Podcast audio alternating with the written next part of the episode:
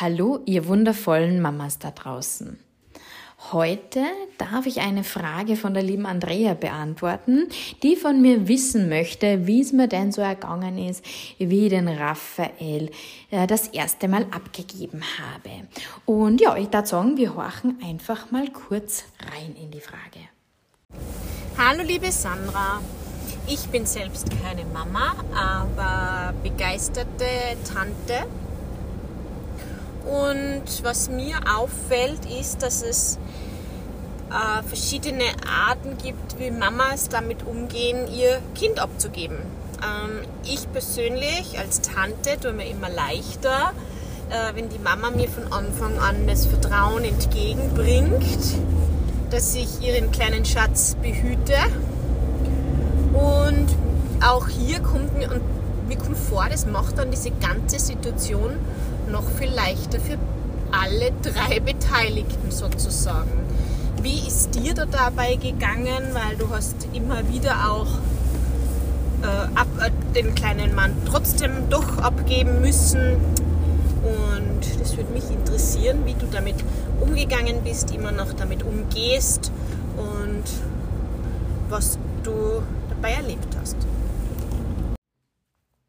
Vielen lieben Dank, Andrea, für deine Frage, die natürlich gern im Rahmen von meinem Podcast beantworte und hoffentlich auch äh, ja, die Unterstützung für die ein oder andere Mama bin, die da gerade vielleicht irgendeine Blockade hat oder eben äh, ein paar Fragezeichen, Hemmungen, wie auch immer, wenn es darum geht, eben seinen größten Schatz jemand anderen anzuvertrauen. Ja, und äh, ich erzähle natürlich gern, wie es mir da dabei gegangen ist. Allzu lange ist es ja noch nicht her, muss ich gestehen. Also der Raphael ähm, ist die meiste Zeit immer bei seinem Papa gewesen. ja, bei seinem Papa gewesen, wenn er, wenn die Mama eben in einem Termin war und wo es jetzt schlichtweg einfach nicht möglich war, dass der Raphael dabei ist oder es sich einfach gut ergeben hat, dass ähm, eben mein Mann aufpasst hat. Ähm, aber es hat jetzt natürlich in der letzten Zeit, ja Schatzi, magst du damit reden?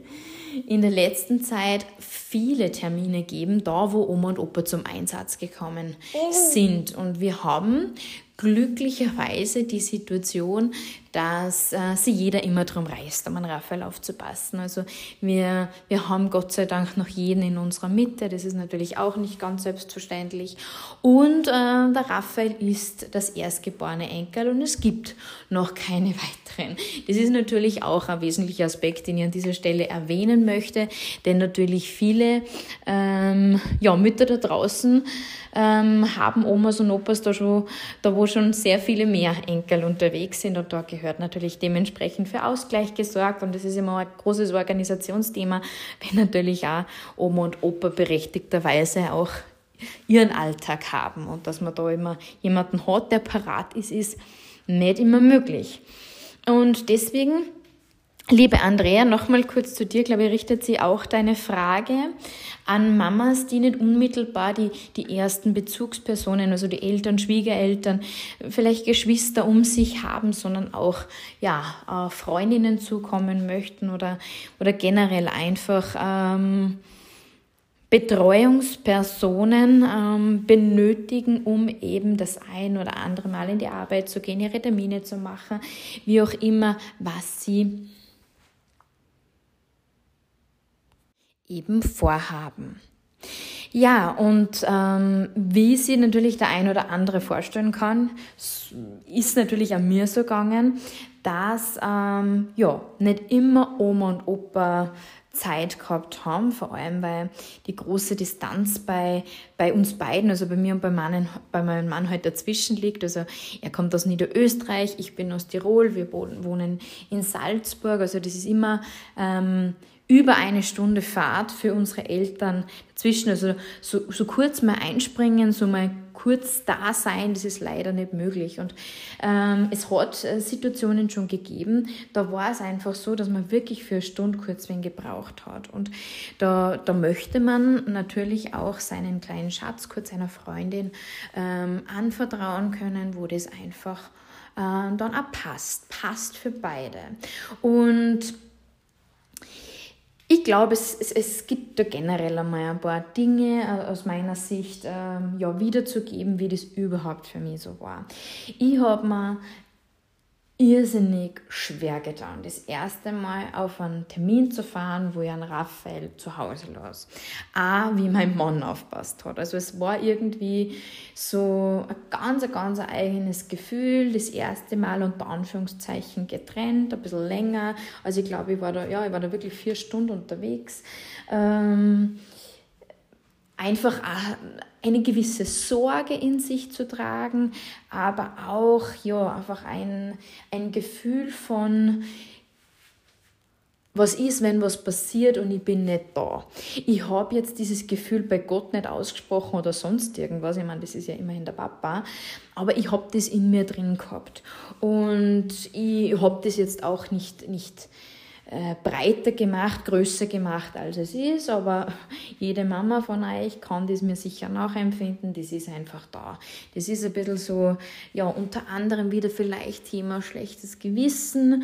Äh, muss das jetzt sein? Aber zum anderen auch die Sorge, ähm, schauen die eh, schauen die eh auf meinen Burm, passt das alles? Und, und wenn dann was ist, dann wäre ich nicht da. Also, ja, diese Gefühlswelten, glaube ich, die kann jeder nachvollziehen. Das ist dann äh, sukzessive natürlich besser geworden und bei Gott denke ich mir jetzt gar nichts mehr, wenn ich in irgendeinen Termin fahre.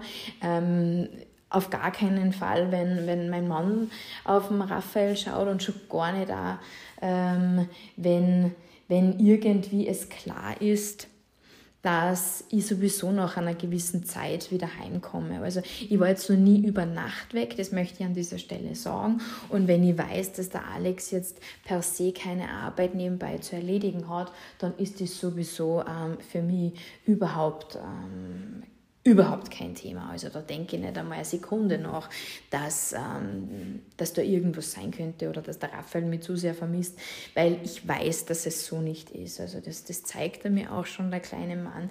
Er ist jetzt nie ähm, traurig oder sonst irgendwas, wenn ich den Raum verlasse. Ich meine, ich mache jetzt keine Abschiedszeremonien, sodass er mir ja beweist, ähm, dass er dass, äh, dass er mich unendlich vermisst. Ähm, mein Mann geht schon immer zum Fenster oder die Oma, die Opa, wenn sie aufpassen, geht schon immer zum Fenster und winken brav. So, die Mama ist jetzt auf einem Termin. Also schon, er, er versteht das dann mit Sicherheit jetzt schon. Die Mama ist jetzt mal ein paar Stunden nicht da, aber kein großes Trara oder äh, irgendwelche äh, keine Ahnung, stundenlang Verabschiedungsgespräche, sondern wir haben, wir ziehen das immer ziemlich schnell durch.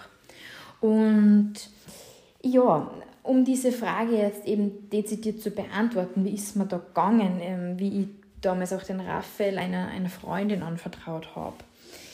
Naja, nicht recht viel anders wie bei meinem ersten Mal damals, wo ich den Raphael einfach ähm, bei seinem Papa laden lassen habe. Und ich habe dann sukzessive schon gelernt und erkannt, dass der Raphael prinzipiell sich überall wohlfühlt. Wenn ich ihm das Vertrauen schenke und der Person das Vertrauen gebe, und deswegen Andrea kann ich das zu 100% bestätigen, dann fühlt sich auch der Raphael wohl. Das ist wie ähm, bei sonstigen Dingen, was man seinem Kind zutraut oder auch nicht zutraut.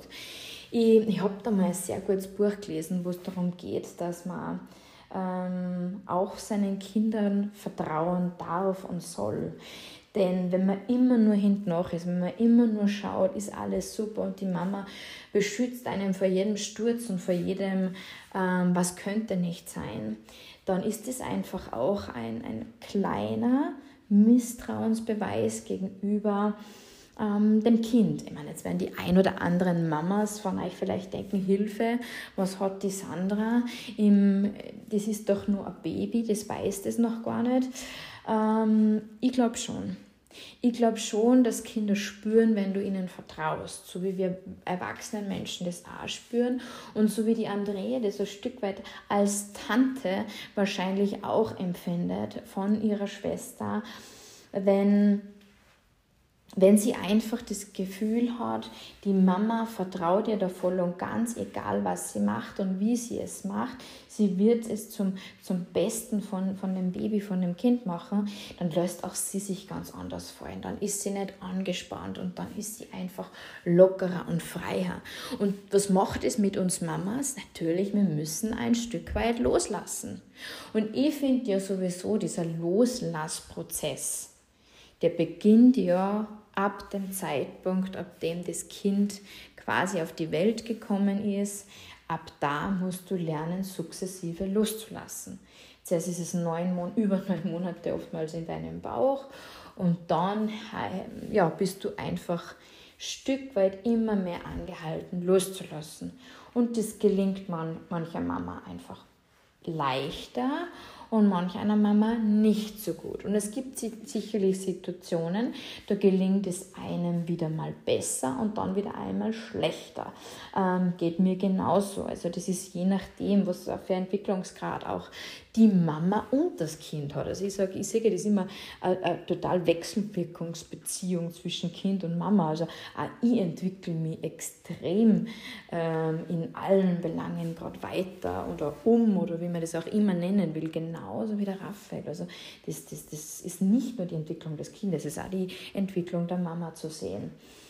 Und deswegen, ähm, ich kann da jede Mama verstehen wirklich jede ausnahmslos, die sich da schwer tut beim Abgeben und die sich schwer tut, Vertrauen zu haben. Aber versucht es wirklich ähm, ein Stück weit loszulassen, ein Stück weit in, in, in ein Urvertrauen zu geben, das ja tief in euch schlummert und zu sagen, ähm, meinem Kind geht es gut und ähm, es passt alles. Denn das ist wirklich schon die halbe Miete. Denn wenn ihr mit Bauch bevor euch total schwadert beim Verabschieden, dann spürt das euch ein kleiner Knopf. Das ist einfach so. Je entspannter ihr seid, desto entspannter ist euer Kind. Also ich, ich, kann das in vielen, vielen Belangen jetzt wiedergeben.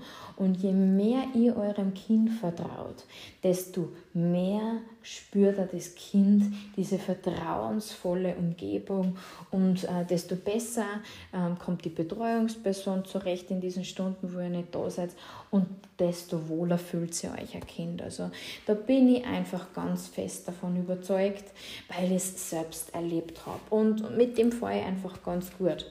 Glaubt mir, es fällt mir nicht immer leicht, ähm, loszulassen, zu fahren und wir reden jetzt nicht von Extremsituationen, bitte. Da meine ich, das Kind ist krank, hat über 39 Grad Fieber oder sonst irgendwelche Späße.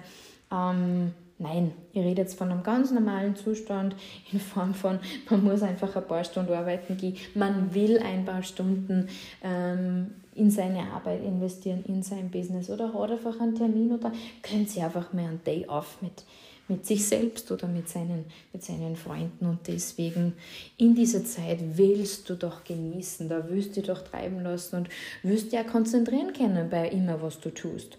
Und deswegen lass ein Stück weit los und vertrau deinem Kind, vertrau dir selbst.